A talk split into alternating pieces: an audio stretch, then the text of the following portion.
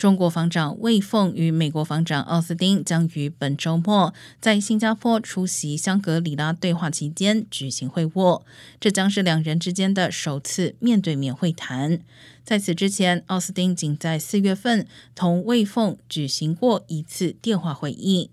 五角大楼称，这一次会晤希望聚焦为双边关系设立防护栏，呼吁建立更多实质性的危机沟通机制，确保双方间不断增加的竞争不会升级为冲突。有消息称，两国防长还已经同意在年内再举行一次会晤，不过具体时间尚未确定。